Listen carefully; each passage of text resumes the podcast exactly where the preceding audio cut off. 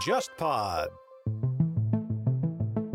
朴元淳他大概在民主党内有十二个议员左右，嗯，简称亲朴。朴元淳生前最后一个午饭就是跟亲朴元淳的议员们吃的。哦最后的午餐，就是他自杀前一天的午饭。对，我也问过其中一两个议员，他们说嗯没什么异常的，就是谈政策。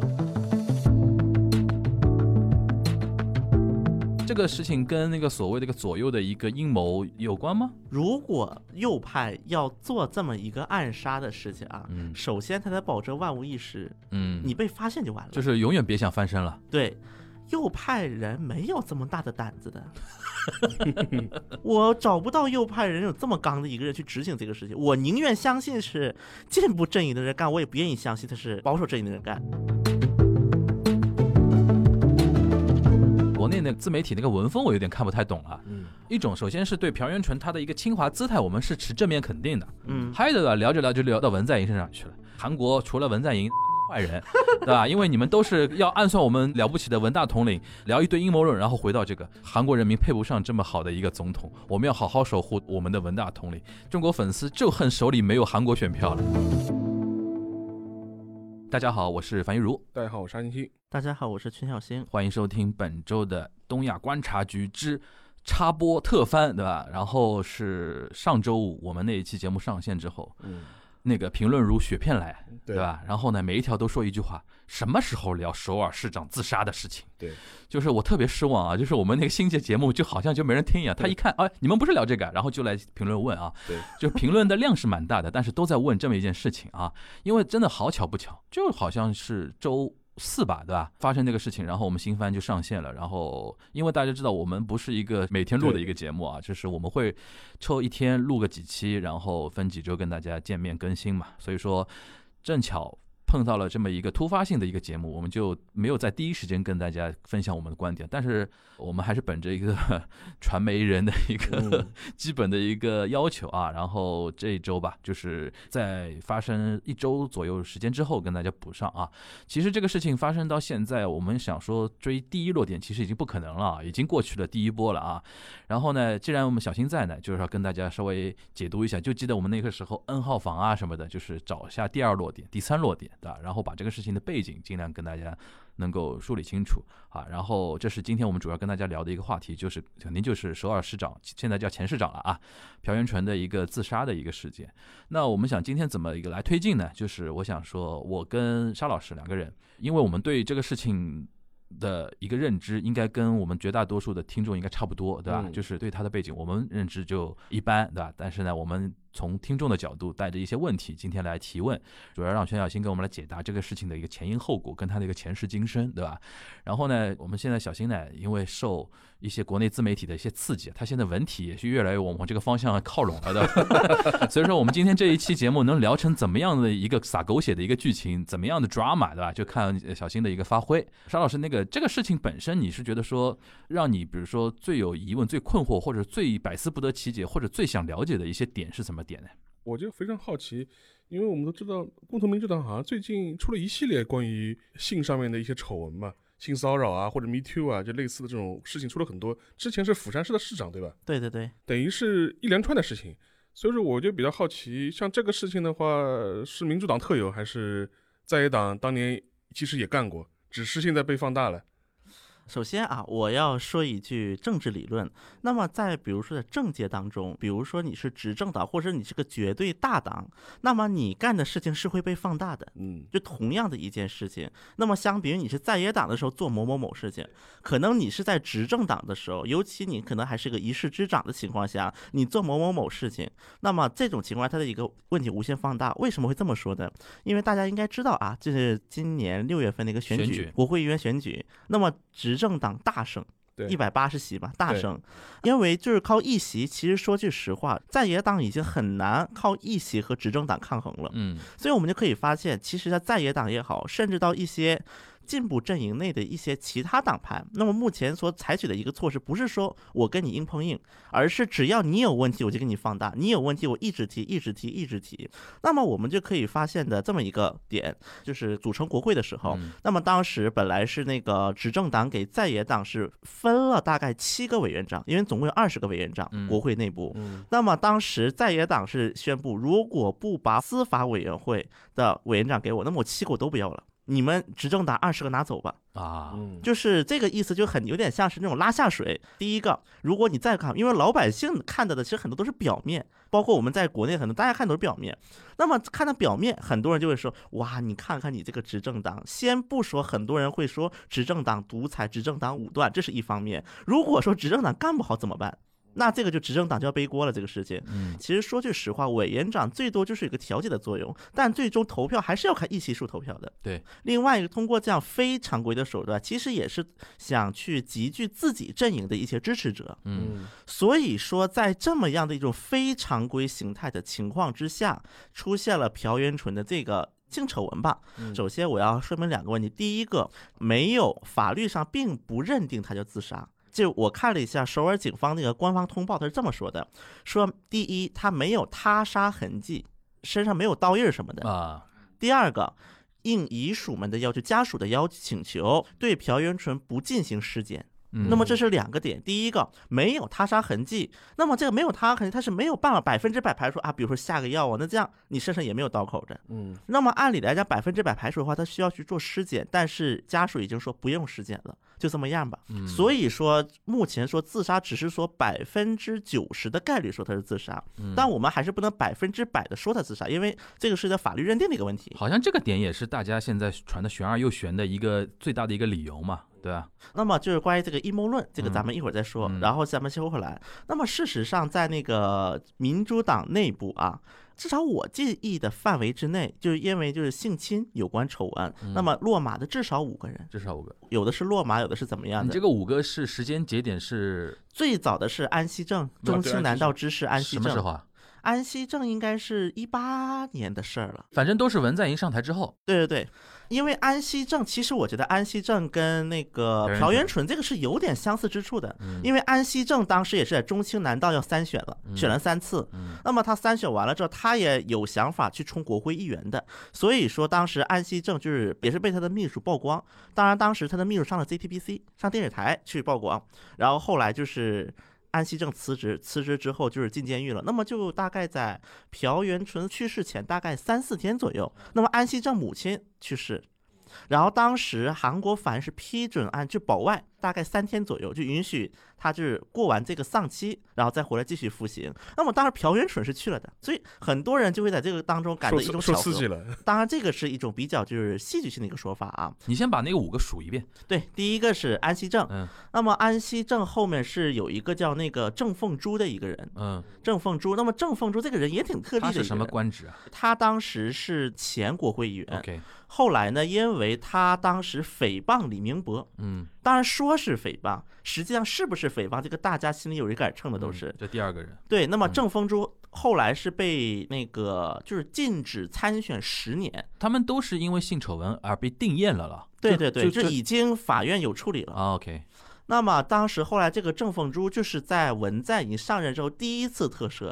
就嗯把他特赦了。嗯特赦之后他就可以参选了嘛嗯。那参选之后当上议员，然后又辞职了，嗯，就因为也是性侵丑闻，这是第二个例。对，第三例叫那个叫闵炳斗，嗯。闵炳斗这个人，他是一个民主党的东大门乙选区党组织委员长。地方党部的一个干地方党部。的头头，啊。对，但是因为在韩国的一个选举的体系之下，因为你相当于是管掌着整个这个地区的这些本党的政治资源，包括本党在就是地方议员呢等等，都是跟你是有票归你管嘛。对，所以说实际情况，党协委员长嗯，这韩国党协委员长啊，嗯，党协委员长是很容易成为下一届就这个选区国会议员的候候选人，选人对对，基本百分之九十都会这样。OK，所以说，在韩国国内，后来就比如说出现一个党权纷争的时候，嗯我们如何去看它是不是出现党权纷争？最好的一个办法，党协委员长有没有被党代表换掉，或者是被什么人换了？嗯，也就是说，这个第三个这个人其实嗯本质上虽然不是议员，但是也是议员候选人。一个是候选人，未来的另外一点，他这个因为之前是民主党内的重臣，只是嗯那次落选了，嗯嗯嗯，落选了一次，嗯然后也是这个是后来辞去了这个职位。嗯，然后第四个就是釜山市长吴巨敦，吴巨敦对，当然吴巨敦这个之所以没有引发这么大的波澜，嗯。第一个问题，吴巨敦是初选，就吴巨敦是第一任那一届是。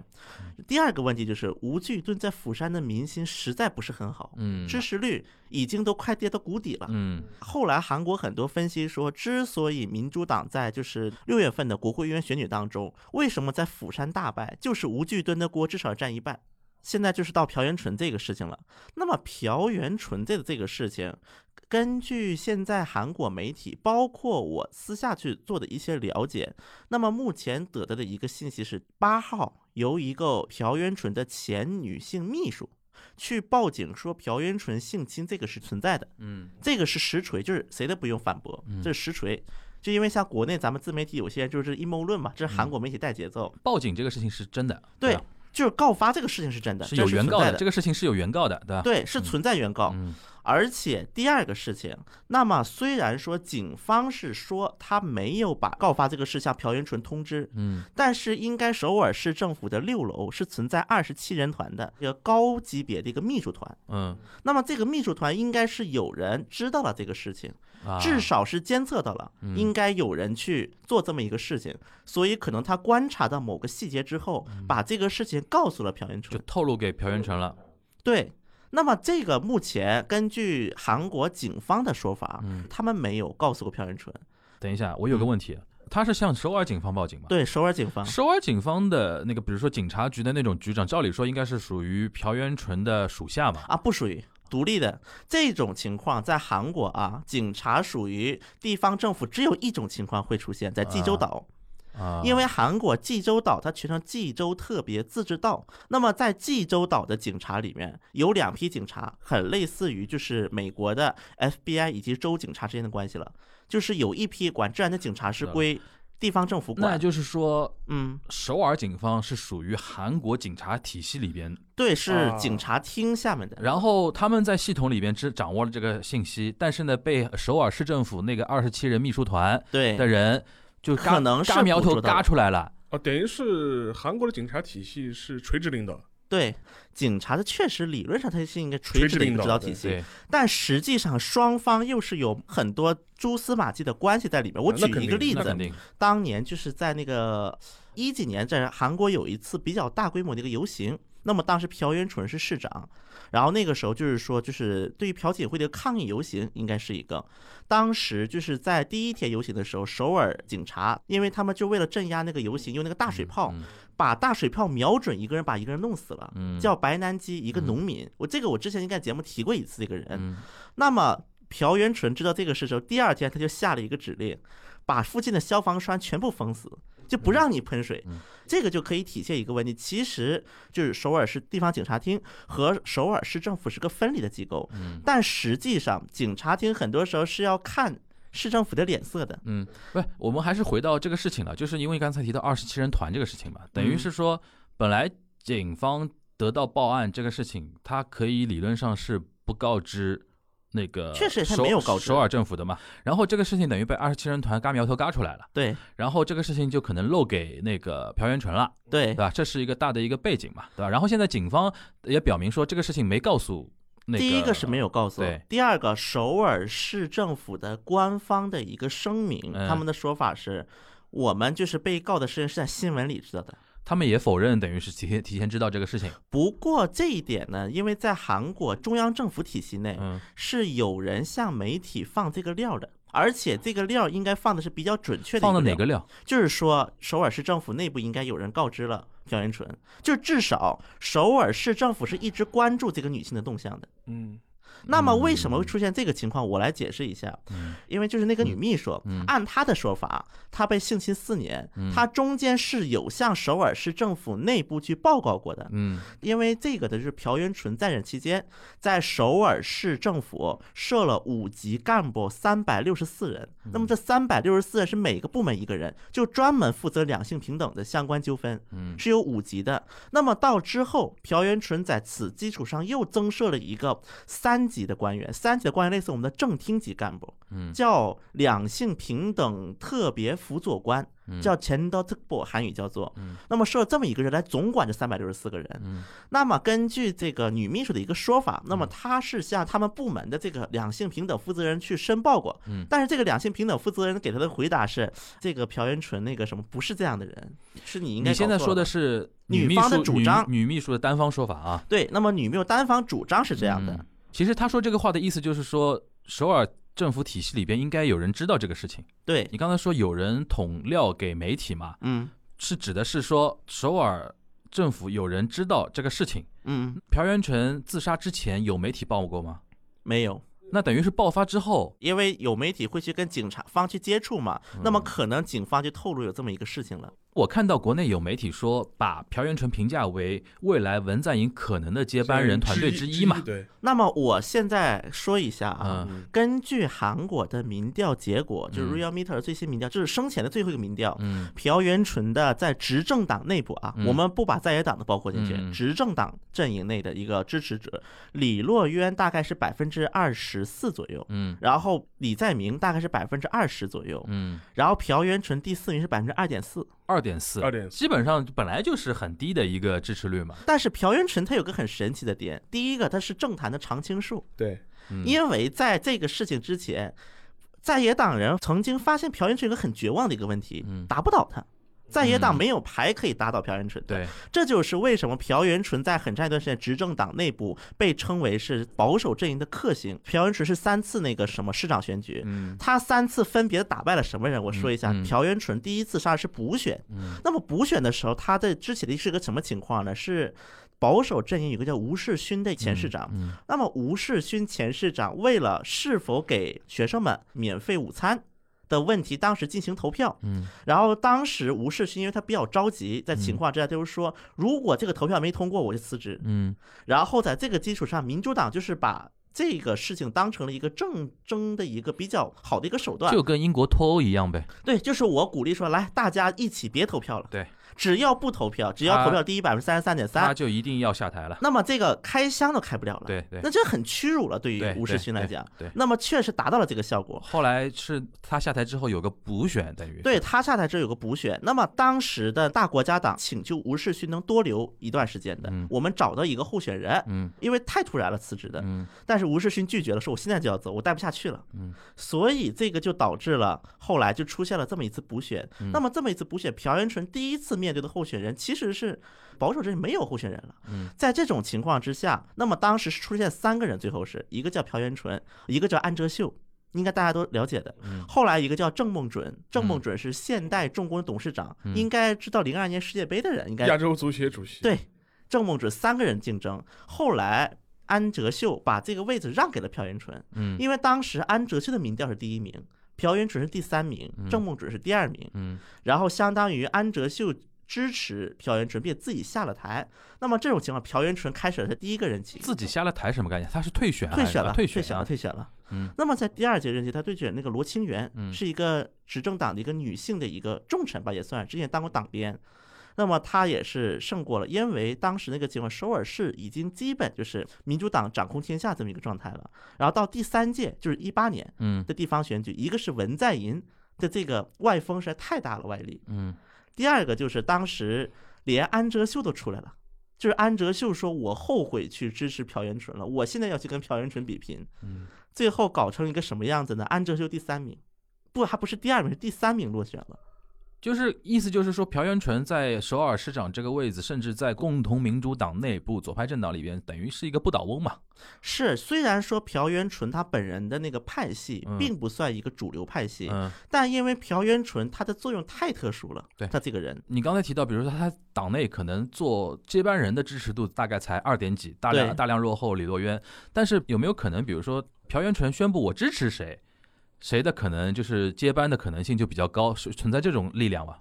嗯，应该说是存在的。啊这个有一个最好的体现，就是在大选结束之后，嗯因为在总统大选前一七年，嗯，大选期间，其实朴元淳跟文在寅有段时间关系是特别不好的。那就是当时朴元淳甚至对文在寅说过一句话，说文在寅是旧时代的产物。嗯就党内竞选过程中嘛，嗯，后来朴元淳是退选了，对然后可能文在寅也是想拉拢一下党内各个势力吧，对，所以当时就说了一句话，说首尔是这样的一千万大城市用过的人才，我们青瓦台也要用。不愧是我们最好的文大统领，就是安抚人心也是可以。那我再回到八月份，因为党内要那个初选嘛，对吧？嗯选候选人啊，或者说选党代表这种选举，嗯，就是现在这个时间点，朴元淳出现这么一件事情，对，很微妙，确实处于一个非常微妙的状态。嗯，因为现在就是民主党内部的一个派系啊，嗯最大的亲文。亲文啊，对，那么亲文内部也分各个系派，这个上次我说过的啊。啊，朴元淳他所在这个系派是很特殊的一个情况。嗯。一方面，朴元淳其实是没有太大的可能去争大选的。不过，第一个，朴元淳能够在韩国建国以来第一次连任三届首尔市长，啊，那么他这个人本身就存在一个需要有点政治实力的，第二点就是，那么在这种情况之下，目前因为他已经过了三年，就是开始党内需要一个秩序的一个整理过程了，对就开始内部要整理秩序了，对就谁是谁的派别对，如果有想当总统想法，就开始也得露露风头了，对，已经到这个阶段。那么这个阶段之下，因为朴元淳他自己是大概的民主党内有十二个议员左右，啊，叫做亲朴元淳系，嗯，就简称亲朴。就是这十二个人未来支持谁？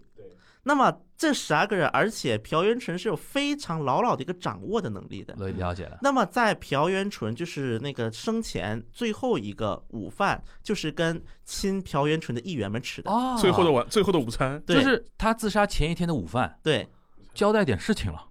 当然我也问过其中一两个议员，他们说没什么异常的，就是谈政直。接问到议员了。就是因为在那个韩国的时候接触过嘛这些人，啊，然后他们反而是说没有太那个什么的异常的话，就是讲政策。没呃有有没领会到，没领会到，我觉得是不是我，那我就我是觉得有也不会说的，啊，有可能，对有可能但是不能明说你支持谁嘛。对，但是我还是觉得可能真的什么都没说。不是，我们就按有说过讲吧，就是按，因为我们要学自媒体嘛。他前面一天，前面一天午饭有托孤，对对吧？因为但是有一个问题啊，因为前面一天他没有说，他什么嗯就是前面一天他压根就没有告发这个事情。理解了。哎，那我简单拎一下你刚才说的那个意思啊，就是说，嗯首先我觉得他现在这个时间节点出现这么一个事情，嗯，对吧？从外部环境，就是民主党的整体的这个政治的环境来讲的话，嗯可能是对于民主党就是左派政党的一个力量的一个削弱嘛。嗯，就是一个政治明星嘛，不管你是过气的还是怎么样，这是一个有政治实力的一个人的一个去世，肯定是有一个实力削弱。然后对于民主党内部来讲，他现在等于那十二个人。的政治呃流向，就是你是支持谁，可能会对八月份那个格局产生微妙的变化。这是一个，啊另外一个，我这个跟吴巨敦这个是一起牵起来讲啊。嗯民主党是有一条党规的，嗯根据共同民主党党规第八条第三项，它有这么一句话：嗯如果说民主党的候选人因为就是违法，他有几个罪，比如说什么性侵呐、嗯。就有几个罪名，违反了这几个罪名的话，那么原则上下一届补选民主党在这个选区不能出候选人，嗯。他们有这么一条党规的。啊。那么现在民主党人已经因为釜山很泛滥了，嗯。他们在釜山的话，因为这相当于退了嘛，如果你再推一个人，你就相当于你正面违反你的党规，那这个是不是导致他选择？如果我们相信他是亲生的话，嗯，是不是也是推动他亲生的一种莫名的力量呢？就你不能给整个左派拖后腿。我倒是从朴元淳的，无论从他的生涯还是从他的死亡这一刻，嗯我有点看到卢武铉的影子，有点若隐若现啊卢武铉的影子。我觉得他是不是还有一个原因，就是说他之前的人设立得太高了，因为他之前就是提倡什么平权啊，什么女性什么待遇啊，就跟你前面讲，他在市里面还专门设立一个什么男女平权的这样一个就有点像机构，有点像牧师得梅毒一样的那种感觉。对你自己人设摆在那地方嘛对。啊，嗯，这一点的话，如果他相信那个女方的说法的话，嗯。那么可以合理的做一个评估，就是说朴元淳他可能是几种脑子里几种想法已经混合在一起了。第一个，他觉得人设崩了，他要嗯完了。对，第二个，他可能也会觉得冤，为什么这个时候爆发这么一个事。嗯第三个，朴元淳本人其实在这个时间点已经是压力相当大了，因为我们还可以再提一下，除了性侵这个事情，还有很多事情。那么这几个事情的一个同时的压力，外加上把我的一个身体投出去，说不定能给我们阵营的这些人，嗯。是否能够找一条活路出来？就是这种想法呢，我们可以从他的遗嘱当中看到。我刚才沙老师那个问题之后，我补一个我想就特别想问的一个问题啊，嗯。就是结合你刚才那句话，就是让你想到了卢武铉那个事情嘛，嗯，就是我想问，当天你知道这个消息，你的嗯。第一感觉是什么？就是我很相信你的那种第一感觉嘛，就这个事情你的初步判断，然后你再结合他的一个遗嘱的内容，跟我们大致做一个介绍，好不好？第一个，我当时看到失踪，我第一个想法自杀，应该是自杀。就你看到失踪就觉得是自杀了，对吧？对，不，我相信不止我一个人看的。我再给大家讲一个非常细节思恐的一个细节啊。嗯，那么就是那个朴元淳，他有四个社交网站平台。对当然他本来要开微博，后来没开成就对去世了，所以他有四个。好像算清华派对吧？对，当然清华反华这是另一码事儿了。嗯我就先说这四个，分别是 Instagram、嗯 YouTube、嗯 Twitter、Facebook。嗯其中 Twitter 和 Facebook 不是朴元淳的幕僚管理，而是首尔市宣传科管理，，OK，主要是发一些政策。就 Instagram 是他的幕僚 Instagram 和 YouTube YouTube 是他幕僚，但是他也不会在里边发表个人情绪，，OK，主要是比如说个人，比如说我今天看到一朵花啊，你看我们首尔在搞什么什么造林政策，嗯是这么一种平台。嗯，所以说，其实大家要猜透朴元淳的心态一直很难的，一直都很难的。然后然后在这个情况之下，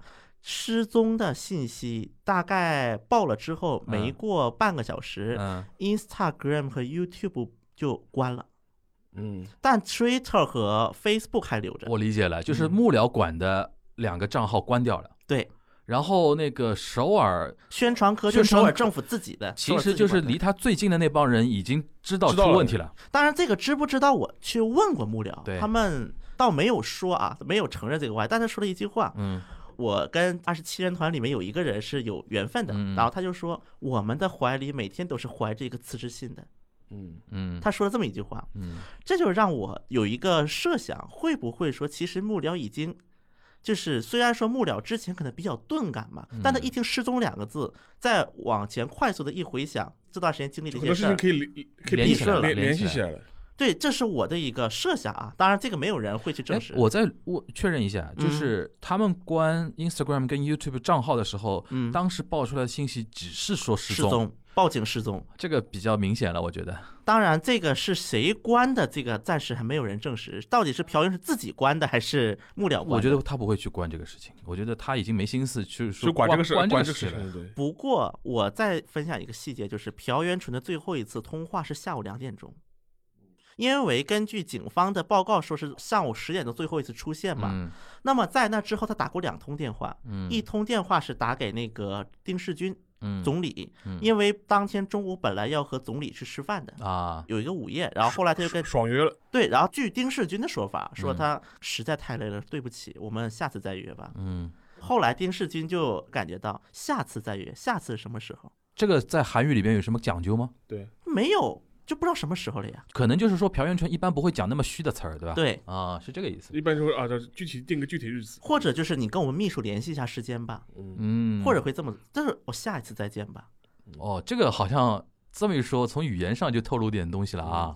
然后呢，还有一通电话，他是打给一个他的朋友，这个朋友嗯据一些媒体报道说，可能是一个圈外朋友。政治圈以外，政治圈以外，可能是他做市民运动的时候，因为朴元淳以前市民运动嘛，搞 NGO 的嘛，啊可能是 NGO 的时候认识的朋友，打了最后一通电话。圈外挚友，对，嗯，然后后面就没有信号了。各种迹象就很像要自杀的那种。那么我们这时候再来看他的遗嘱，嗯向所有人致歉，感谢所有在我人生中一起度过的人，对一直只给予了痛苦的家人表示十分的抱歉，请将我火葬后撒在父母的墓地，所有人再见。这是他的遗嘱全文。还比较平淡。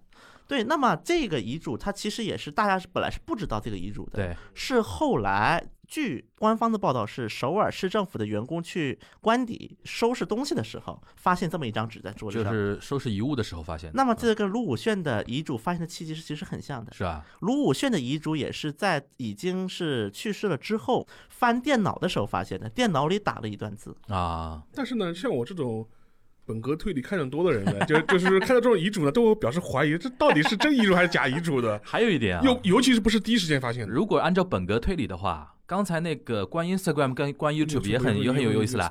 的。比如说你没宣布发现遗体啊或者怎么样，只是在失踪阶段，那谁关的就很微妙了。对，你怎么知道他就肯定就是需要关掉了呢？要关掉呢？就是如果提前知道他如果柯南在现场的话，他会就他会反过来问了，就是这个人谁关的？而且你一般遗嘱的话，就是你要么是写的人可能也会有这考虑嘛，就是你必须要确认这个遗嘱到底是肯定能看得到，对，一个是肯定能看到一，般带带身上嘛。一边是放在自己身上，就发现尸体的时候也发现了遗嘱，对对对对对，就是什么电脑里一段话，然后房间里一张嗯，而且那个纸是就是写在一个餐巾纸上面，对，餐巾纸它不是一个很正规的一张纸上面写，临时起意的那种的，就是属于这种。那那还有一个问题就是说是那个，因为像朴元淳这种自杀，在韩国政界我们发现就是说是政治的高官自杀情况特别多。对对，当然，韩国也可能的确的自杀率也确实是比较高韩国自杀率也很高的吧？对确实比较高。嗯，OECD 第一名，很多人会以为日本自杀率高，日本的自杀率的确是高高但是一山更有一山高。但是韩国现在比日本高。OECD 第一名嘛。我就是我认识的韩国人里面就有父母自杀的，啊，而且就真的就是就是自杀，也不是什么病死，就是自杀。嗯，所以说，我觉得这个可能是不是一个嘛是跟他政坛的这种氛围恶斗有关系，第二个我觉得是不是也是一个韩国的一个文化社会现象，我把这个结合青瓦还是还台魔咒，对青青瓦瓦台魔咒台魔咒，我个人的一种想法啊，相比于我看有些什么专栏作家他们说什么儒家文化呀，那在中国在日本怎么你没见过这么多自杀？我觉得相比之下，还有一个点挺值得关注的，是那个韩国的总统也好，市长也好，他其实形成一个高度封闭的一个小圈子。对，就是他跟外界失去联系高度集权，对，包括有一些支持文在寅但觉得文在寅政策不好的人，他们习惯性说的一句话是什么话呢？嗯文在寅是好的，但是下面这些人不愿意承认错误，把他自己的政策硬推给清君侧，对，皇帝硬是推给那个什么文在寅了。这个好像蛮传统的，传统的。然后呢，刚才包括提到二十七人团，嗯那么我再讲一下二十七人团是个什么东西。嗯，根据韩国地方自治法嗯，地方政府的那个一把手嗯是可以聘一批秘书的。那么这一批秘书，他虽然是公务员身份，但是你的市长辞职，你也得辞职。政务官嘛，对，对政务官叫做他不是在那个公务员体系里边提拔的，对吧？对对，但他也是公务员。其实算幕僚吧，对那么这二十七个人应该就叫核心幕僚了。对，朴元淳的幕僚是韩国地方政府第一多，数量二是十七个人，。对吧？我在剖析了这二十七个人的一个构成啊，那么让我很惊讶的一个问题是，这二十七个幕僚可以形成一个大选阵营的一个雏形了。班底有了，那么我看了一下，有比如说负责民生经济的，嗯，还有比如说专门就是以前媒体出身的，就公报官，包括甚至到以前做人工智能 AI 的人都有了。就科技方面的，就科技方面人都有了，那么这个就很容易理解为什么后来朴元淳搞人工智能，包括搞那个电子政务，包括搞摄像头这一块儿，他为什么走的比较领先？那么其实这个谜底也揭开了。那么这二十七个人的班底其实可以组成一个韩国一个大学班最基本的一个班底的，嗯，已经是可以了。因为二十七个我看来很全面。对，你想表达什么意思呢？好，那么我来了表达的就来了。嗯那么这二十七人团就是可以说是在首尔市政府内部，朴元淳可能到最后就只相信他们了。嗯，我为什么会有这么一个猜测呢？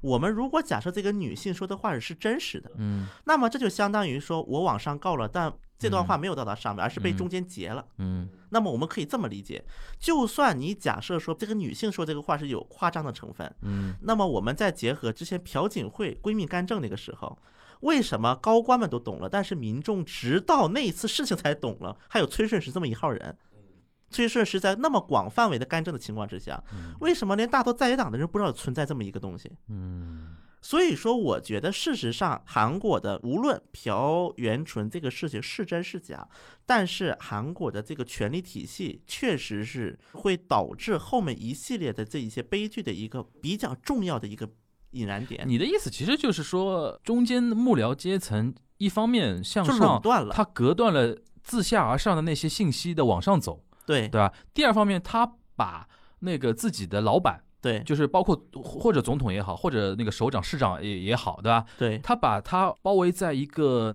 茧网嘛，在一个茧里边，对对吧？然后你也接触不到外面的声音，可能很多外面那种对你不利有利，或者可能对你未来反生影响的一些东西，他们也刻意的保护起来，当然，朴元淳这一点比较特殊，是因为朴元淳是搞市民运动的，他以前是。就是他对这块还是有一点有一点戒备吧。朴元淳应该是对这个是存在一些意识的，OK，但是呢，我有一种很大胆的一个猜测吧，这个嗯事情，因为其实后后来的很多秘书团，它有一部分来自 NGO 的，嗯就是 NGO 的人，像什么参与连带呀，嗯那么是否可以理解为其中有部分幕僚 NGO 跟政治权力进行了一个交接之后的出现一些混乱的情况在此体现？我为什么会这么说呢？因为现在朴元淳去世了嘛，嗯现在韩国国内 NGO 内部一片混乱，已经一片大乱了，开始。嗯互相在骂。朴元淳这个事情变得很尴尬，在哪？一方面是朴元淳是韩国 NGO 的泰斗了，几乎就是嗯因为当年朴元淳在，导致很多 NGO 们去做，比如说世约号也好啊，女权也好啊，都是朴元淳一手推的，啊，包括朴元淳给支援金呐、包括朴元淳就是给场地呀、包括朴元淳在上任之前把韩国 NGO 的整个底都打下来了。他们混乱的点，也就是说，可能这么一个巨星的一个陨落，会不会让 NGO 未来的发展产生一些影响？不只是这个，因为韩国 NGO 里面啊最活跃的就是与女权有关的 NGO，就是 NGO 到底我们应该骂朴元淳，还是应该缅怀朴元淳？对，开始事态混乱了出现。嗯所以后来有一个评语，就是说的，我觉得说挺好的。朴元淳一生都是在为了粘合，就是各界的矛盾，但他的呃去世，他的去世让矛盾放大放大了。制造了更大的一个矛盾。OK，这个倒是从 NGO 的角度来评价了朴元淳的死啊。那我们如果从政治层面呢，嗯，那个各方啊，比如说包括我们文大统领啊，在嗯他那个朴元淳去世之后的一些表态什么，你能跟我们简单介绍一下吧？好，那么根据青瓦台的官方的一个告示，说文在寅对于朴元淳的去世表示异常的惋惜，嗯，并且觉得很震惊，因为可能大家看过资料都知道，朴元淳跟文在寅确实认识三十多年，而且他们俩是都是人权律师出身的。我记得那天你在群里面还发了一张他们年轻时候的一个合影嘛？对，那张照片是什么时候？司法研修院毕业的时候，啊，因为韩国要当律师，必须要在司法研究研修的，当时是。同窗，对嗯，同一期毕业的嗯，但年龄的话，文在寅比朴元淳大三岁。对，后来就是文在寅当选总统了之后，那么文在寅为了拉拢朴元淳，那嗯。么用他的人。第二个，他做了一个事情，就是把朴元淳派做总统特使去东盟嗯。去做特使去了。嗯。因为朴元淳吧，这里我觉得讲的朴元淳外交的一个特点，朴元淳呢虽然是一个市长，他是个行政家啊，理论上他不具有外交的这个才能，嗯。但我比较看重朴元淳的外交才能。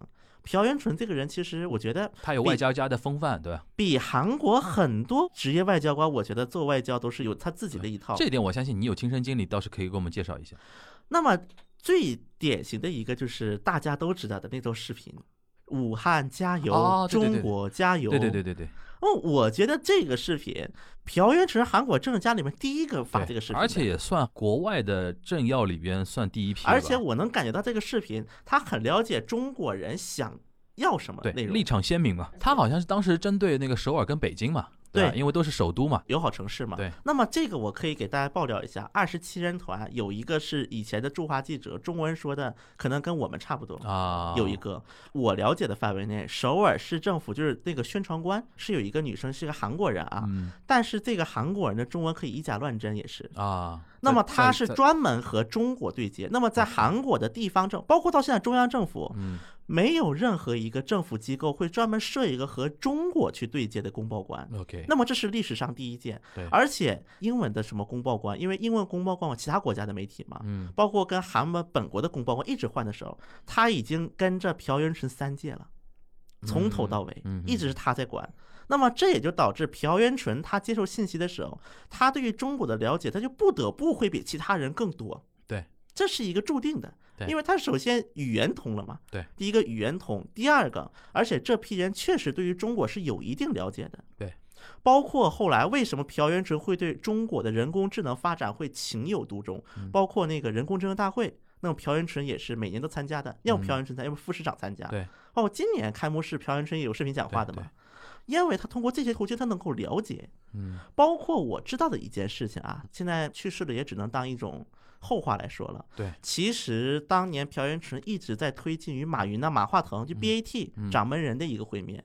一直在那个运筹当中，对，而且目前有了一些进展，嗯因为他是想把中我这套那个人工智能和移动支付体，他是想复制到韩国的。当然，他不能光明正大的复制，不太好看，嗯因为韩国本国有 IT 企业，如果你把中国这套引进过来，那他会遭遇一些政治压力。嗯。所以说这种情况之下，他就选了迂回的方式。那我觉得这样说的话，他对中国不光是什么清华这种这不是清华友友好能概括的了，对他，其实对于中国的发展是高度关注的了，而且是高度了解。我再说一个事情啊，那么在进了朴元淳的办公室，在首尔市政府六楼，嗯朴元淳的办公室，他最引人注目的两个点，第一个后面一堆各种各样的那个文件，就嗯堆成山一样的文件，嗯这是第一个看点嗯。第二个看点，朴元淳后面有个大屏幕，嗯它是可以有三个功能。第一个，首尔各地有什么灾难紧急情况，它会显示，这个屏幕上会显示。嗯朴元淳一点开，就会跟现场的负责人进行沟通。第二个作用就是首尔市发生的一些事故，比如说今天多少个人交通事故嗯去世了。第三个作用就是朴元淳的个人储藏间。这里面有三千多张全世界各地就是市政管理的一些图片嗯。那么最大的三个文件夹，一个是美国，一个是英国，一个是中国。那么中国这个文件夹我看过，新到什么程度呢？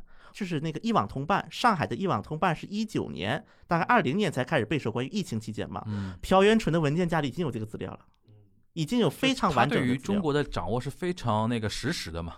吧对，所以说，我认为朴元淳他已经不是个侵华的友不友好的问题嗯了，他已经是有一种想就是把中国的经验复制过来，为自己加分的这么一种想法了。嗯，所以他已经不能单纯的从一个亲华或者反华或者怎么样的一个角度来考虑呃，那这是我对他印象非常深的。那关于这个东西，我再细问一句啊，你觉得嗯他的政坛轨迹或者人生轨迹是从哪里开始促使他成为一个对中国非常那个关注的？是开始当首尔市长吗？呃，首先，朴元淳是个进步阵营人士，对，而且他是参与连带的人士。嗯那么参与连带，它本身就是带有一些左派色彩的一个组织。嗯那么朴元淳就是这么一批，所以说他所在的一个派别，其实很早是和中国是有一定的接触的。嗯那么这是第一点。然而第二点，确实在韩国国内啊，尤其是朴元淳刚上任的时候，嗯，是中国发展是非常快的时候。他第一届首尔市长是几几年？一五年应该是他现在已经第三届了嘛？对第三届，但是因为第一届他只干了两年半，补选嘛？补选哦，一五年哦，理解了，应该是一四一五左右一。五左右。OK，对，那么在这么样的一个情况之下啊，而且因为朴元淳是首都的市长嘛，嗯对，而且我刚才说了，他有一些外交家的风范，对一些外交色彩，所以说首首都外交吗？对啊朴元淳就搞首都外交。，OK，因为前任像李明博，包括吴世勋时期，他内部他是做了一些变化，但是在城市外交这一块还是做的比较常规的。那么可能当时朴元淳就想了，我怎么能够跟前任去差别化？因为朴元淳不太赞成像李明博搞清溪川呐、吴世勋做小岛啊这种土木工程。嗯，那么他如何把他自己凸显出来？小鼻子小眼的，对，那么这种情况，他可能就想着城市外交是个他的突破口。嗯所以说他全全世界各地的跑，包括为什么后来文在寅会任命他当东盟的特使，对，也是有这个原因嗯。而且城市外交嘛，他又不像国家间的外交受这样具有政治性的，对受限比较小一点。这就可以看更多东西，嗯可以去接触更多的人。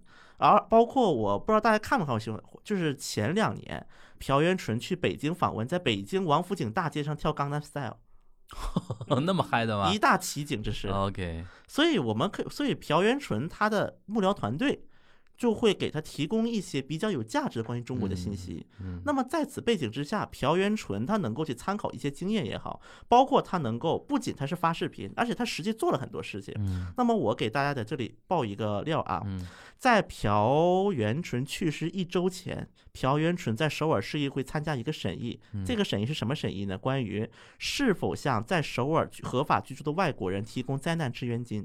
嗯就这么一个审议，因为刚开始这个资源金是不提供给除了结婚移民之外的普通外国人的。嗯后来韩国的国家人权委员会是发了一个建议，说建议各地政府可以提供，就是对于合法局，因为他也交税嘛。后来是首尔是第一个响应的，朴元淳，朴元淳就说了，我们都是首尔市民，为什么你能拿我不能拿？不是这八十八万的事儿。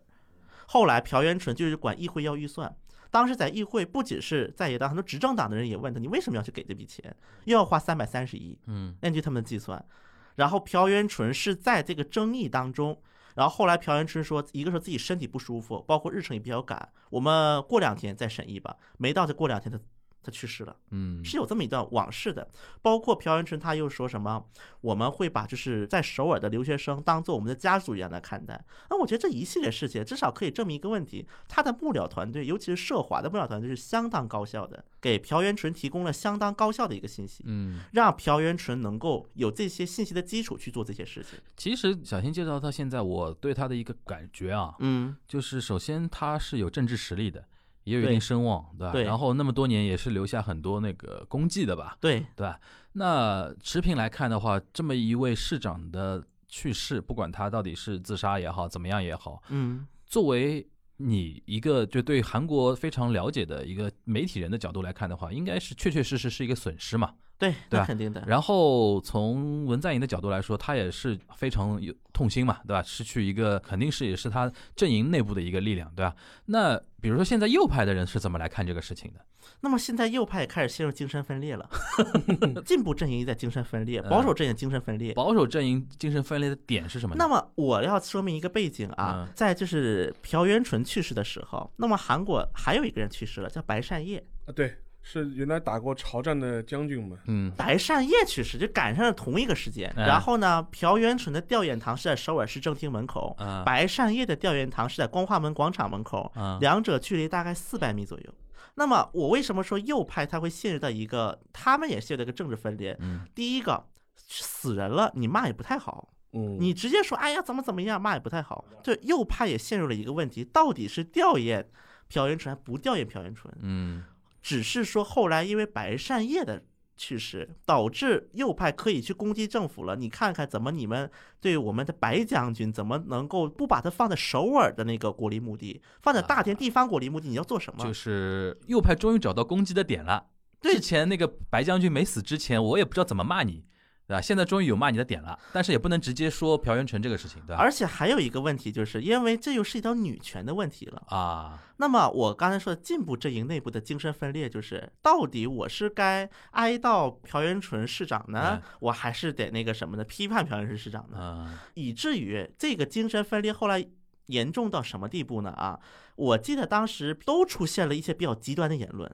极端支持朴元淳的人就是说了一句什么话呢？以前的李舜臣大将军还跟那个官奴，嗯还跟官奴一起睡过的，那你按这么说，你也那个什么了？对，就是互相都把这个事扯得很远嗯，因为大家都会发现这个问题就是涉及到各方的利益。但是还有一个问题，就是那嗯个韩国警方调查不是已经终止了吗？终止是，但是今天又出了一个快讯，嗯，今天的快讯出了一句话，就是首尔警方嗯会打开朴元淳的手机进行调查，但这个调查说是因为调查是死因，还有一个问题就是说，那个女方是说，呃，因为她当秘书期间嗯有一些、呃性骚扰的这种行为，嗯也，曾经在半夜的时候就是发这种这种 Telegram 骚扰的骚骚扰的信信息给她。嗯，那我觉得很简单嘛，就是说是如果你是要把这个事情做实，那就把记录公开喽。但因为 Telegram 有一个 bug 在于阅后即焚，就是你把这个页面关了之后，你是找不到这个页面了。这个当然是现在的很多 Me Too 和性骚扰的一个共有的一个难点嘛，就是你很难保留证据嘛，尤其是时间很长的这种事情之后，不过现在啊，我我倒是觉得，如果说这个女秘书想坐实她的那个嗯想法，对，只需要出现一个情况就行嗯。按照女秘书说法，她说不止她一个人被性侵了，嗯只是大家都被市长压迫了。只要再出来一个人，对只要再出来几个人，那么嗯按她说，应该不只是一两个了，嗯肯定一大批了。那么这一大批里面出现个十个八个都是被性侵了，目前是只他一个。我反过来理解啊，就是如果、嗯如果是这样子的话，可能更能说明朴元成为什么会自杀。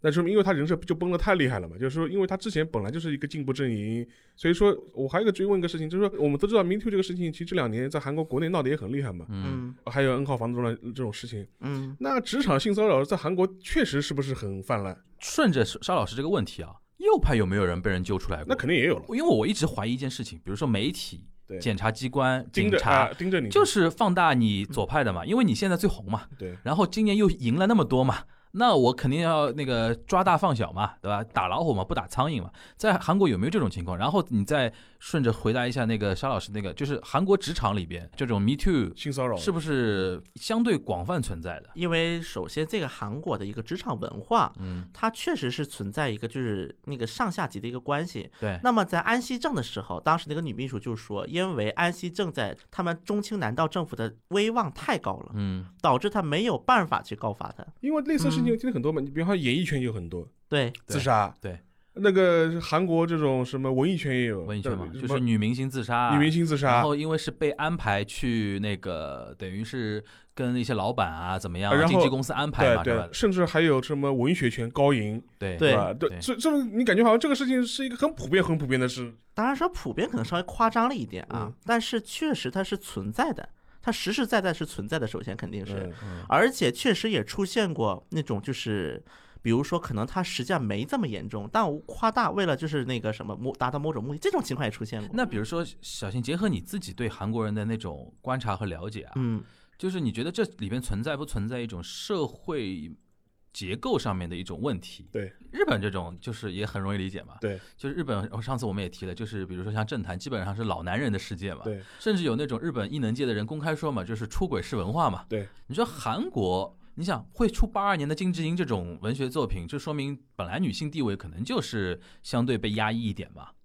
我觉得其实绝对数量可以说稍微多一些，但也不能说是很普遍，这个有点夸张了。对，因为它的这么样的一个结构的一个缺失，会导致说有的人他就会干，就是因为这个结构对女性不友好，所以导致很多，比如说老男人就是比较放肆嘛，就觉得哎呀摸一下没啥，啊，对。这这种情况是会有的，确实。对对对对，那还继续说那个啊，嗯就是呃左右派的那个事情。嗯左派是集中出现在文在寅上台之后嘛，嗯，就是 Me Too，当然也跟 Me Too 出现的时间有有关系啊。，对对，真的从文在寅上台之后这段时间，你觉得右派被揪出来的多多不多，或者级别够不够？咖位的这种对的咖位确实不够，因为首先就没几个有带咖位的呀因为。因为因为左派上台嘛呃，有右派没有咖位，那那数量多不多？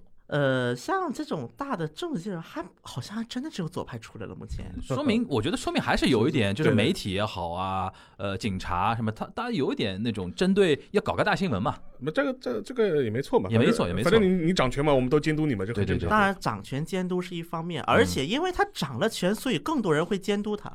如果你没掌权或者没这么大权，大家不会盯着你了。对然后还有一个问题，但是韩国这样的话，我有个观察，不知道对不对，就是说是韩国的话，呃，政治家自杀似乎是一个很普遍的一个事情，而且我们这两年也听到很多，而且都是位置很高的这种政治家自杀。对，你与之相对，像日本的话，其实高层政治家自杀的案例这两年非常少。是是非常少，官僚多。呃，就说是你可以观察一个现象，就是说是日本的自杀大部分都是中层官僚，对还不是高级官僚，就是就基本上都在科长啊、部长啊这这样一个级别上面自杀的。呃，像这次那个新冠疫情，不是也有外务省的那个一个中层官僚就是？上传，有一个外务省回来，对对对他回来，对对对然后他他自杀，好像是因为回来的飞机上有人呃确诊嘛，了，对对他呃自这个自杀。然后之前那个安倍那个森友学院的那个丑闻，嗯，也有呃官员自杀，财务省的大阪财政局的呃一个晋级财政局的一个对晋级财政局的一个中层吧，中层层自杀然后这个事情现在还闹出了别的风波，因为他的遗书被公开嘛，然后拿来他的他的妻子也拿这个事情去呃去抨击那个安倍的政府嘛。所以说日本自杀只有这种中层官僚会自杀，嗯，哎，反倒是高层政治家的自杀事情很少。高层政治家，我回顾啊，嗯回首啊，嗯第一次安倍政权上台的时候，嗯。就零六零七年的时候，他有一个农业大臣。对，农林大臣农林大臣自杀，后面我就没听说过了。了后面就是再怎么丢脸的事情出来，他们都啊，苟活、苟活着，啊，反正就感感觉好像日本政家现在是越来越不要脸了，就是对对，越来越珍惜生命，好吧？对对对我们这样讲好吧，这越来越珍惜生命。对，韩国的话确实是不是这个现象？就是说是高层政治家自杀，确实就是说，他们只有自杀这一条路了嘛？对。但是其实回过头来自杀的，嗯大多数是进步阵营的人。啊，就进步阵营的人还比较刚，不，我觉得进步阵营的问题就是人设崩塌的问题，就是比较刚嘛，就是我早年这个人设对吧，崩了怎么办？就是属于这种，我觉得最典型的可以研究的，除了卢武铉的自杀之外，嗯就是鲁慧灿的自杀。嗯嗯鲁慧灿是也是进步阵营的一员，但他比共同民主党的立场偏左一些，嗯应该是把它理解成是正义党啊，也是一个在野势力啊。嗯他的一个两个顶梁柱之一，一个叫沈香丁，一个叫卢慧灿，一个是比较那个有有逻辑性，一个是比较幽默。那么这两个人互补嘛。那么鲁慧赞当时自杀，就是因为他还没有定罪啊，只是有一个嫌疑说他收了那个政治资金，嗯，这一个嫌疑就让他自杀了。这对这个事情是他是以死明志吗？我觉得以死明志，这是他想对外展示他以死明志的一个形象。嗯我觉得左派阵营之所以那个自杀多其实跟卢武铉是有关系的，嗯，因为卢武铉这个自杀后来引发了 带带了一个风气了，你就说是进步阵营就出现了很多的变化，因为卢武铉的自杀，包括进步阵营一个激嗯你说到这个，，我倒很很好奇啊，就是卢武铉的自杀，现在过了那么多年啊，嗯韩国社会是怎么看待他这个自杀的？因为他争议很大嘛，比如说嗯因为右派要搞他嘛，说他这个贪污了，儿子了怎么样了，对吧？嗯，然后他这么一跳之后，你说过了那么多年的一个呃怎么沉淀，嗯，现在韩国老百姓聊到卢武铉的自杀，他是那种悲愤呢，还是说那种你看那种感觉？嗯就是普通的韩国老百姓他是怎么来看这么一次自杀的？我觉得韩国人普遍的思维就是有点集团，啊相比于就是没有中间了，已经没有对中间越来越啊少，尤其是他虽然平时是中间派，也是，可能他在某个事件他是很极端的。就是我我说一个韩国的一个热词啊，韩国有个叫 “take game”，嗯，把中文翻译成头碎文，头破血流，我要支持文在寅，叫头碎文，就是支持文在寅的，反对文在寅都用这个词。嗯那么最刚开始创造这个词是支持者创造的，嗯，是不是经常一个说法？因为我们当年没有守护好我们的卢武铉，对支持者是有的，就是负债心理，就导致于说我文在寅做什么我要支持文在，寅不管同一个阵营因为。他上次说那个导演，我就特别有感觉，就是说把那个头像会变成卢武铉的嘛，对吧？就是这种人的一个思维，就是无论文在寅干的对还是错，只要谁无同一个阵营还是其他阵营就亲卫队嘛，反文在寅的，我就骂。亲卫队嘛，所以当年朴元淳也是被亲文搞得很那个的，就是被这个嗯头我觉得好破文嘛。危险啊！我觉得我怎我我怎么听着这非常像粉圈？就饭圈思维嘛，对，粉圈现在韩国三大饭圈，以前叫两大，以前是是亲卢跟亲朴，现在是亲文、亲朴，还有亲卢。那么现在大多数都是进了亲卢这个范围了。对对对，呃，不过我觉得亲文这些人啊，那么后来反对者也开始用这个词了，嗯说你看看你们都脑都碎成这样，都变傻了，还支持文在寅，嗯对。都在用这个词来说这个极端其的人士。实就等于是说，卢卢武铉的那一跳，其实过了那么多年，还是支持者的人很支持，对，鄙视他的人很鄙视。但至少卢武铉这个一次自杀会导致说这是进步阵营，那么嗯是他是有了一些铁杆支持者的开始，就是重新嗯恢复了他的铁杆支持者。对，他跳之前是铁杆支持者快没了，就那些最早亲卢武铉那些饭圈的人我理解，都快没了。因为我当时我虽然对韩国不了解啊，但是当时那个氛围就是有那种感觉，因为他被爆了太多，可能事后证明有真有假的那些料嗯之后，当时给我们中国的一些老百姓的感觉就是，哎呦，你别看这个人在台上怎么怎么样，怎么这个样子的，对吧？人设不能立太高，对对，而且不然的话你自己害自己。哎，那个沙老师啊，嗯，因为你刚才提到了，现在日本高官自杀的少嘛，对，但是日本人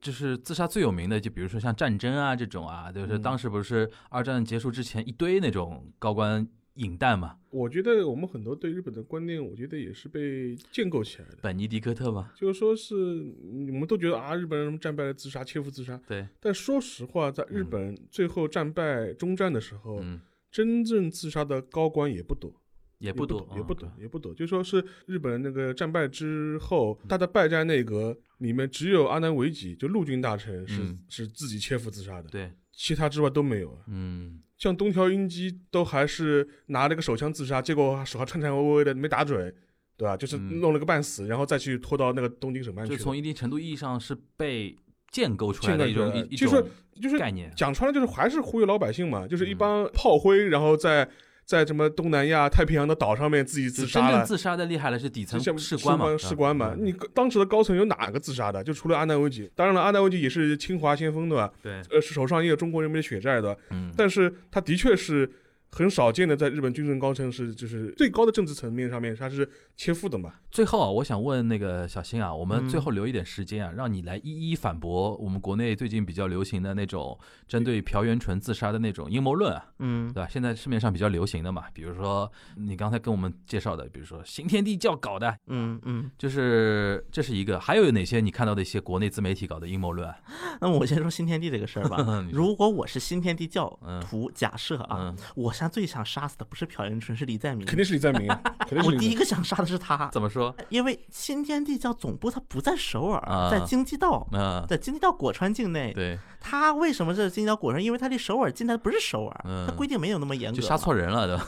然后呢，如果按这么说的话，因为李在明当时是剥夺执照的，啊，然后呢，直接本人冲到新天地办公室里，就真正的新天地的苦主是李在明，对李在明开了这个头，嗯，要求里是不是新天地赔偿，然后去盯新天地的那些教主。所以说，我们现在破除第一个阴谋论啊，国内自媒体阴谋论，第一个这个事情肯定跟新天地是无关，即便有关，也是新天地教那个神错误了，是失误了，杀错人了，对吧？然后第二个就是，反正又是又是右派的反扑嘛，嗯，你觉得这个事情跟那个所谓的一个左右的一个阴谋有关吗？如果右派要做这么一个暗杀的事情啊，嗯首先他得保证万无一失，嗯，你被发现就完了，这是第一点。就是永远别想翻身了。对。第二点，右派人没有这么大的胆子的。我找不到右派人有这么刚的一个人去执行这个事情，我啊宁愿相信是进步阵营的人干，我也不愿意相信他是那比如说他保守不阵营的人干他可能不是直接动手杀人，而是说，比如说那个女秘书是谁挑动他挑动的啊？就这这种有没有可能？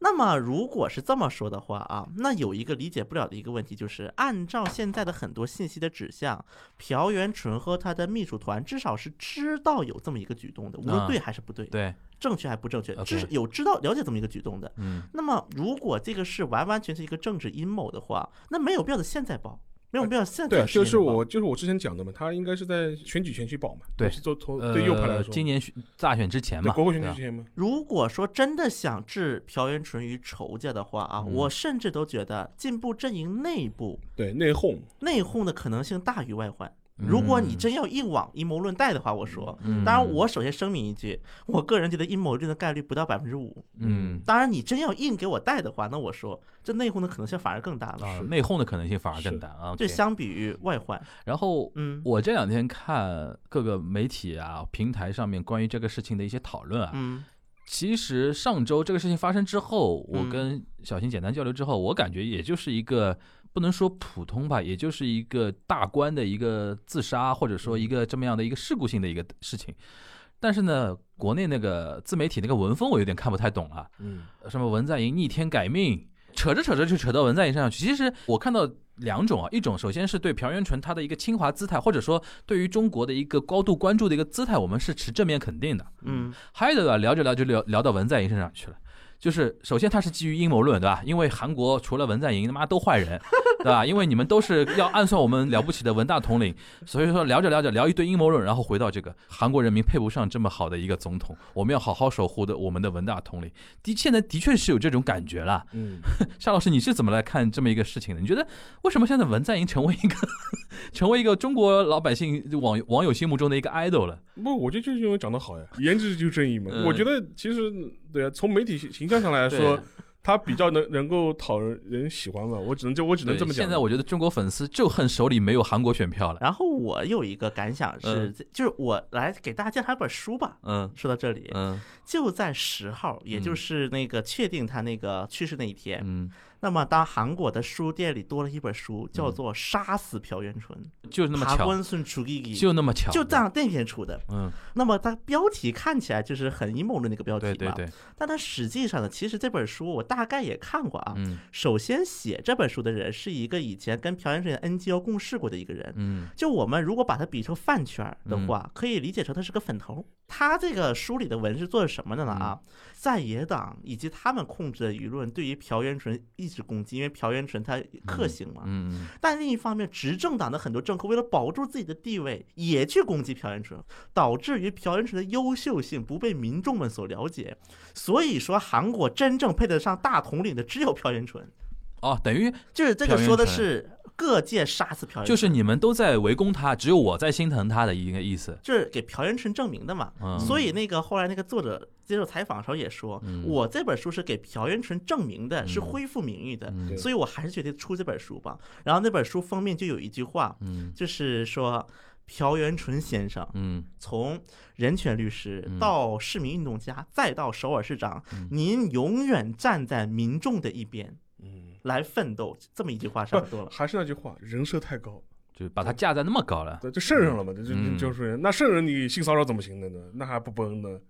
那么当时在国内又出现了一个阴谋论，从这个嗯点当中。嗯被发现遗体这个点啊，啊，叫肃清门，它是在一个山上。对。那么这是个什么山呢？大家看过青瓦台那张图片，就青瓦台后面有一座山，嗯就那座山，嗯那座山叫北岳山，就在那座山上。对嗯它有一个门叫做肃清门，嗯，在严肃的肃，对，清是那个清清水的清清水的清。对，肃清门自杀。那么这个名字也蛮吓人的，肃清。肃清，那么有的人就是把这个门的名字跟这个朴元淳的这个自杀去连接了，他是不是想表达某种含义？啊，啊，就他选那个地方地名也是有讲究的。不不，如果你这样推断或想的话，那就真成本格推理了，就是这种，但自媒体上很多的留密码，留密码，对留密码，die 什么叫 Dying message 哎，my message 对。反正这个自媒体不仅是挺厉害，而且这个嗯阴谋论，我相信嗯有一点可能的。嗯我就说一个例子，在韩国人眼中，朴元淳多根深蒂固啊！嗯就是现在朴元淳走了这么多天，对吧？嗯不仅朴元淳的幕僚们叫朴市长，嗯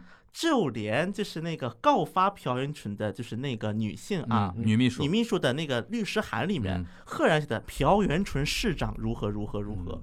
然后记者会说话也是，直接朴市长怎么怎么了，朴市长怎么怎么了，哎哎，这个我要问一下，就是嗯按照韩国的习惯，这是比较怪异的一个事情，对吧？因为他已经去世了呀，他已经不如果是市长。如果不是朴元淳的话，正常情况下，他如果去世的话，朴元淳前市长哦，就是没有人知道他前市长。对，哦，他叫朴市长就等于你的意思就是说，他其实已经跟首尔市长已经是等于划等号了。哎，这个蛮蛮微妙。朴市长怎么怎么样嗯，永远活在我们的心中。就是无论是正面还是负面，他已经跟首尔市长打等号了嗯。那么他还要特意打车去这个地方，然后去那个，嗯，其实是不是他真的是想传递某种信息？嗯那么这个就是很多支持者嗯，的一个逻辑，而且我相信可能有一部分是对的，嗯可能确实是想传递某种，但是不是，我觉得那么的。不是，我觉得如果他真想传递什么信息，他直接写就可以了，何必玩这种文字游戏呢？就是说对，这种说法也是有的，也有可能，也有可能就是自己有一些点，希望大家日后能能知道吧。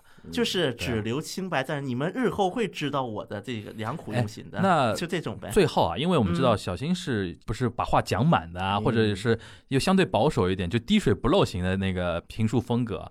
最后，我想让你稍微 challenge 一下，就是从你的角度，你跟我们一个版本，就你结合对韩国人的了解啊，对一些资讯的掌握啊，你觉得这个事情从头到尾就是一个什么样的事情？目前我能比较确定的说的只有他是自杀的然后他自杀的原因呢？啊，这个我可能还没没有说的一些点啊，刚才嗯忘说了。你说，那么其实当时朴元淳面临的可不是一个性侵的问题，就是很很多嘛，有很问题很多嘛，对吧？其中一个房地产问题，那么嗯差点把朴元淳的气炸了。就是你，上次提到的，就是那个卖房子那个事情，对吧？就是这个是一个延伸。嗯，那么当时很多执政党的人是施加压力的，说嗯因为首尔市区大概有百分之八的面积嗯。是叫做 Green Belt 环保带，那么这个环保带是不能做开发的，嗯。那百分之八左右啊出现了这百分之八的这个地盘儿，那么当时执政党是向朴恩市施加压力，说把这块地放开一部分。，OK，但是朴元淳本人呢，他因为他首先他做 NGO 出身的嗯，他本身就有点环保意识在的。包括前两天他刚宣布绿色发展规划，他其实对这个政策也是有抵抗的。对，那么当时朴元淳的一个做法就是说，我不开放这个绿色带，嗯，但为了增加供给嘛，房子嗯，我允许拆完重修开发，我把这个的限制给放开。嗯但这种又会导致执政党的一个抵抗。嗯为什么会出现这样？因为你能够拆倒重新建的，你能凑得出这么多钱的份子钱，怎么怎么样，肯定要不是江南地区的，因为现在韩国房地产整体不景气，嗯所以只有江南呢这一种黄金地带的房子才会有开发商愿意把它拆了重建。嗯，那么这就相当于给富人分配资产了。就是一个执政党看重的是贫富差距的问题，但朴元淳他是因为 NGO 的一个背景，又看重个环保的一个问题。然后呢，他这么一搞，被右派也骂。OK，右派就是觉得你为什么朴元淳作为首尔市长，你要扩大这个房子供给？那除了这个丑闻还有什么吗？就是我们简单举举几个例子啊，而且朴元淳当时就是有执政党内部的一个嗯争议也在不断的发酵的这么一个阶段。嗯然后朴元淳他自己其实心里，我相信他应该很记得，无论他想不想当总统，他看的一方面他是个常青树，待了十年将近，嗯但是另一方面他支持率上不来，百分之二、百分之三、百分之五。嗯，那朴元淳他可能自己觉得我干了很多事情了，他甚至觉得是我干的可能比文在寅还好嘞。这个就不一定了，倒是。而且还有一点啊，这个是那个在《杀死朴元淳》这本书的作者提的，嗯。但是这个没有经过核实啊，因为没有其他公开信息能佐证他。说有一次，他因为是个小粉头嘛，类似于，嗯。就他去见朴元淳的时候，朴元淳说抱怨过说亲文太让我们疲惫了，太让我，因为朴元淳公开场合一直说文在寅是我的大哥，要表要演，表演嘛，但是他私下说过这句话。眼泪了，对。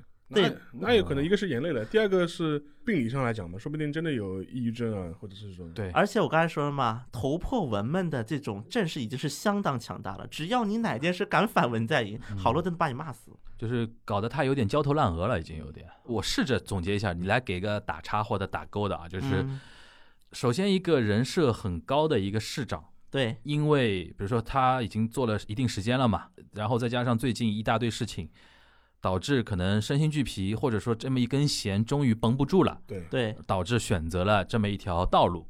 这是可能性最大的，目前是。我觉得就是这么一件事情。对对，所以说我们聊那么久啊，一方面是呼应东亚观察局的听众对我们的一个要求，因为大家都在点菜，一定要聊这个。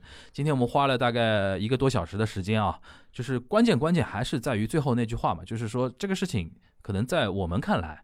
就是我刚才说的那句话，对吧？就是一个人生很高的一个市长，最近因为焦头烂额，最后那根弦绷不住了，选择走上了轻生的一个道路，对吧？对，因为是类似这种事情的，就是说，因为我还是要讲，因为我是做历史学的嘛，嗯因为从历史角度来看的话，很多事情其实你离现场越近，你反而越看不清楚。对对，很多事情你可能过个二三十年，你回过头来看，可能能看到一个事件的全貌。对对有的时候我们媒体也好，或者是自媒体也好，其实他可能出于自己点击的需要，他要去对对对宣扬这个事情，因为他在第一时间需要呼呼应人家的那种信息需求，信息需求。对，现在信息就是一方面是很碎片化，另外一方面是完全矛盾的两种信息可以同时在媒体里出现。所以说，你反而过了一段时间之后，能够过滤掉很多一些虚假的东西。嗯，然后同时，其实我们做历史也知道嘛，很多事情、很多档案、文献都是若干年以后才会公开出来。对对对对对，所以说，你那个时候才能还原这个事件的全貌。所以说，类似像朴元淳这种事情，我觉得我们可以让子弹飞一会儿，对吧？